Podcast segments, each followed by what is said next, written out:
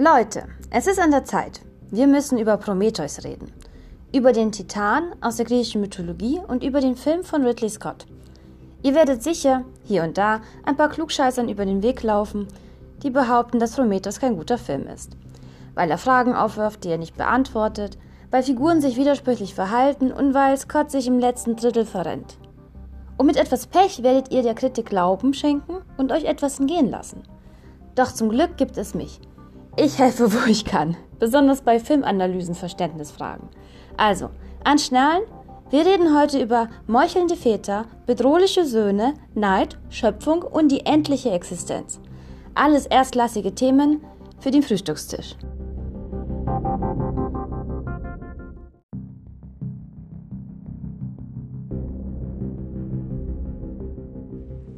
Es folgt eine abgespeckte Inhaltsangabe. All jene, die nicht gespoilert werden wollen, müssen ausschalten oder aushalten. Wir schreiben das Jahr 2089. Elizabeth und Charlie, beide Archäologen, entdecken auf unterschiedlichen Kontinenten Sternenformationen auf Höhlenmalereien. Sie interpretieren ihre Funde als eine Art Karte oder Einladung jener Wesen, die uns Menschen erschaffen haben. Die Sternbilder lotsen sie zu einem 36,5 Lichtjahr entfernten Mond mit dem klangvollen Namen LV 223 im Sternsystem Zeta Reticuli. Der mittlerweile verstorbene Tycoon Peter Wieland finanziert ihnen die Reise. Zusammen mit dessen Tochter sowie einem Androiden namens David brechen die Wissenschaftler frohen Mutes auf, um jenen zu begegnen, die uns Menschen nach ihrem Ebenbild erschufen. Ihr Raumschiff trägt übrigens den Namen des Titanen Prometheus. Was passiert auf LV-223, nachdem man gelandet ist? Man entdeckt in einem Berg eine Station der Schöpfer, große menschenähnliche Wesen. Doch die sind schon längst verstorben. Etwas ist ihnen zugestoßen, noch weiß man nicht was. Die Wissenschaftler nehmen ein paar Tropfen schwarze Flüssigkeit mit und David, gespielt von Michael Fassbender, infiziert heimlich Charlie damit. Nach und nach passiert den Wissenschaftlern etwas Schreckliches. Elizabeth wird speedschwanger und Peter Wieland ist gar nicht tot. Im letzten Drittel geht es drunter und drüber. Was genau, muss man nicht wissen. Worauf der Fokus des Films liegt, ist nicht das Alien, das die Crew dezimiert, und auch nicht der unbekannte Planet. Nein, das zentrale Thema von Prometheus ist der Urkonflikt der Menschheit.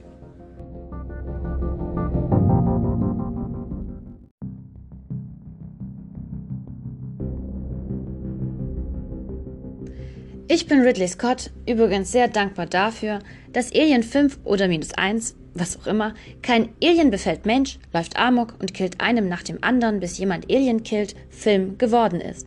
Danke, Ridley Scott. Hegen wir nicht alle den Wunsch, unsere Eltern zu töten? Das fragt der Android David Elizabeth, die Protagonistin dieser Geschichte. Und was ist das eigentlich für ein verdammt interessanter Gedanke? Diese Fragestellung zieht sich durch den ganzen Film.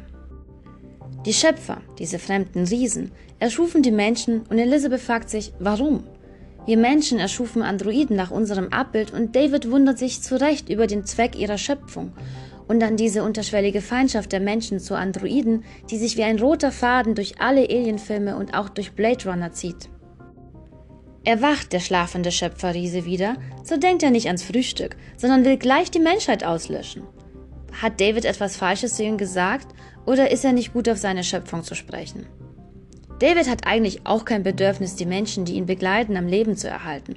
Und Elizabeth, sobald sie checkt, dass ihr Schöpfer ein fieses Arschloch ist, will sie nichts Sehnlicheres, als ihn umzubringen. Halten wir das doch mal fest. Die Schöpfer erschaffen die Menschen nach ihrem Abbild und fangen an, sie zu fürchten. Die Menschen haben den Drang, ihrem Schöpfer zu begegnen, aber sind sich später der Bedrohung, die von ihnen ausgeht, bewusst und wollen die Schöpfer töten, anstatt getötet zu werden. Die Menschen konstruieren selbst eine Schöpfung nach ihrem Abbild, fühlen sich ebenfalls von ihr bedroht, weil Androiden klüger und leistungsfähiger sind als sie. Die Androiden fühlen sich zu den Menschen hingezogen, denn sie sind ja schließlich deren Schöpfung, bemerken aber gleichzeitig den Konkurrenzkampf und die Ablehnung und stellen sich die Frage, ob wir nicht alle das Bedürfnis haben, unsere Eltern zu töten. Ah, wie schön.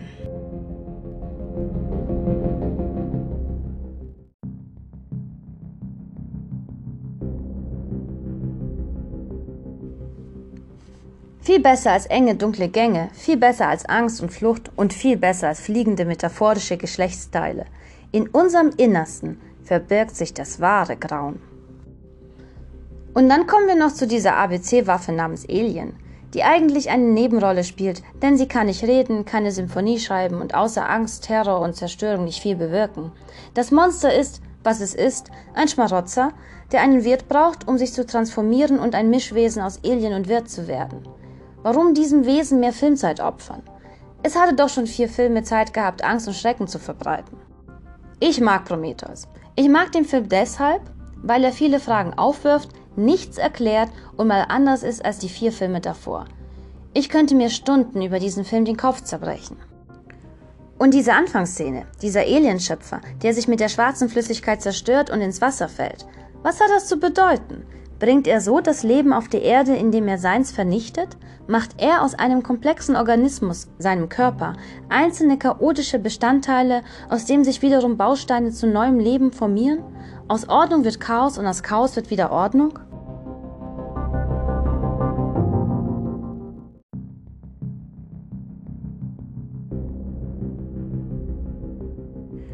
Um den Film zu verstehen, sollte man sich mit dem bereits angedeuteten Urkonflikt der Menschheit auseinandersetzen, dem berühmt-berüchtigten Oedipus-Komplex. Doch das reicht bei weitem nicht aus. Um alles gänzlich zu erfassen, muss ich den Oedipus-Komplex um den Kronos-Komplex erweitern. Ich weiß gar nicht, ob es ihn als feststehender Begriff gibt. Doch nichts eignet sich besser, den Kern von Prometheus dem Film zu ergründen, als die Geschichte des Titanen Kronos, der seine Kinder fraß. Kronos, Ödipus und Prometheus sind jene drei Figuren der Mythologie, die es uns ermöglichen, den zentralen Konflikt jeder Figur im Film zu verstehen. Denn die Frage, die es zu beantworten gilt, ist die von David im Film gestellte. Hegen wir nicht alle den Wunsch, unsere Eltern zu töten? Der mythologische Ödipus ermordete seinen Vater und ehelichte seine Mutter. Kinder zwischen drei und fünf Jahren durchleben dieses Trauma. Auf eine abstrakte Weise natürlich.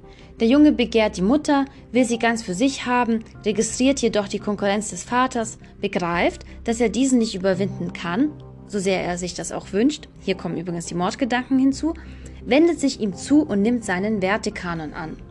So nach Freud. Die theoretische Lösung für ein immer wieder auftauchendes Problem in Kleinfamilien. Viele Filme und Geschichten behandeln den Machtkampf zwischen Vater und Sohn.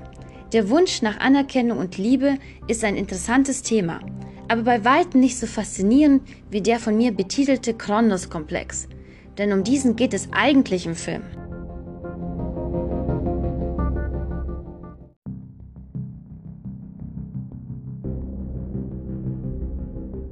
Kronos, Titan und Vater von Zeus, fürchtete von seinen Kindern gestürzt und überwunden zu werden.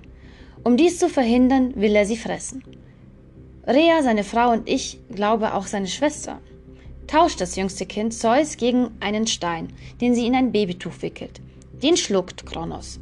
Zeus überlebt somit und erschlägt den Vater, sobald er groß genug ist.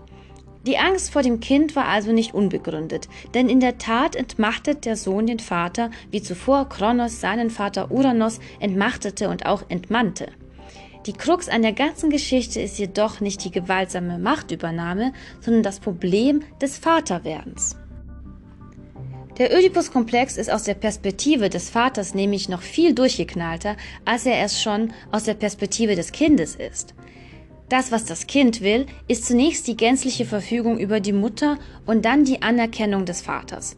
So sehr der Vater sein Kind liebt, so sehr muss er es unbewusst fürchten, denn mit dem ersten Atemzug des Kindes wird sein Ende eingeläutet. Das Kind ist sein Nachfolger, die Zukunft ohne ihn die Person, die seine Rolle und Macht übernimmt. Es ist der Vorbote des Todes. Das wusste Kronos und wollte alle seine Nachkommen beseitigen. So stellte er sicher, dass niemand heranwächst, der Anspruch auf seinen Thron erheben kann und damit sein Ende bewirkt. Wie lösen wir einen Konflikt, der nur mit dem Tod, sei dieser symbolisch oder nicht, des Vaters oder des Kindes zu lösen ist?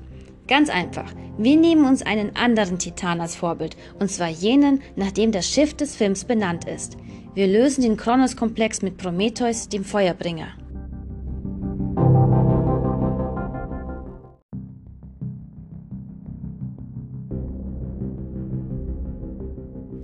In der modernen Interpretation ist die Prometheus-Deutung dual. Zukunfts- und Technikoptimisten sehen in ihm die Emanzipation der Menschheit von der Natur.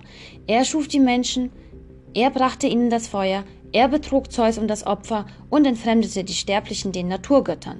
Seine Kritiker dagegen sehen Prometheus als den Impuls zur göttlichen Macht, den Drang der Menschen, Gott und Schöpfer zu werden und sich über andere zu erheben. Der Film behandelt beide Aspekte. Wir finden emanzipatorische Bemühungen von Menschen und Androiden in ihm, wir sehen aber auch die Schattenseiten von göttlicher Schöpfungskraft und den verzweifelten Versuch, Macht über die Schöpfung aufrechtzuerhalten. Dabei ist die Lösung so nah. Unsterblichkeit und Macht kann man nicht aufrechterhalten, wenn man sich an sie klammert. Wie die Titanen, Zeus Vater und sein Großvater, wird auch Zeus überwunden werden. Aber nicht Prometheus, der die Fackel der Schöpfung an die Menschen weitergibt und so unsterblich wird. Von Generation zu Generation reicht man Ideen, Traditionen, Wissen und Erfahrung weiter. Die Unsterblichkeit, nach der wir uns alle sehnen, verbirgt sich nicht im ewigen Leben.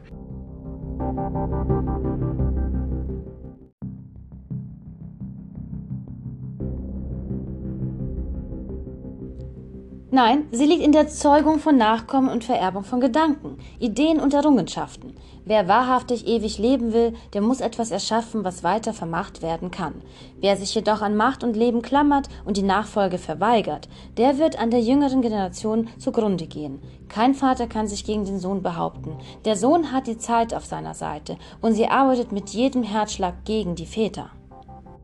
Prometheus, der geniale Film. Danke noch einmal an Ridley Scott. Nächste Woche grünt es grün, wenn Spaniens Blüten blühen. Ich widme mich dem besten Musical aller Zeiten, My Fair Lady. Dieser Film ist sogar ein Stückchen besser als Prometheus. Weshalb? Das erfahrt ihr nächste Woche. Bis dahin, Grüße an die Füße.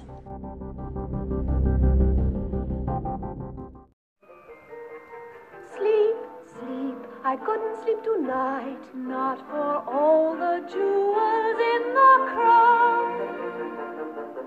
I could have danced all night, I could have danced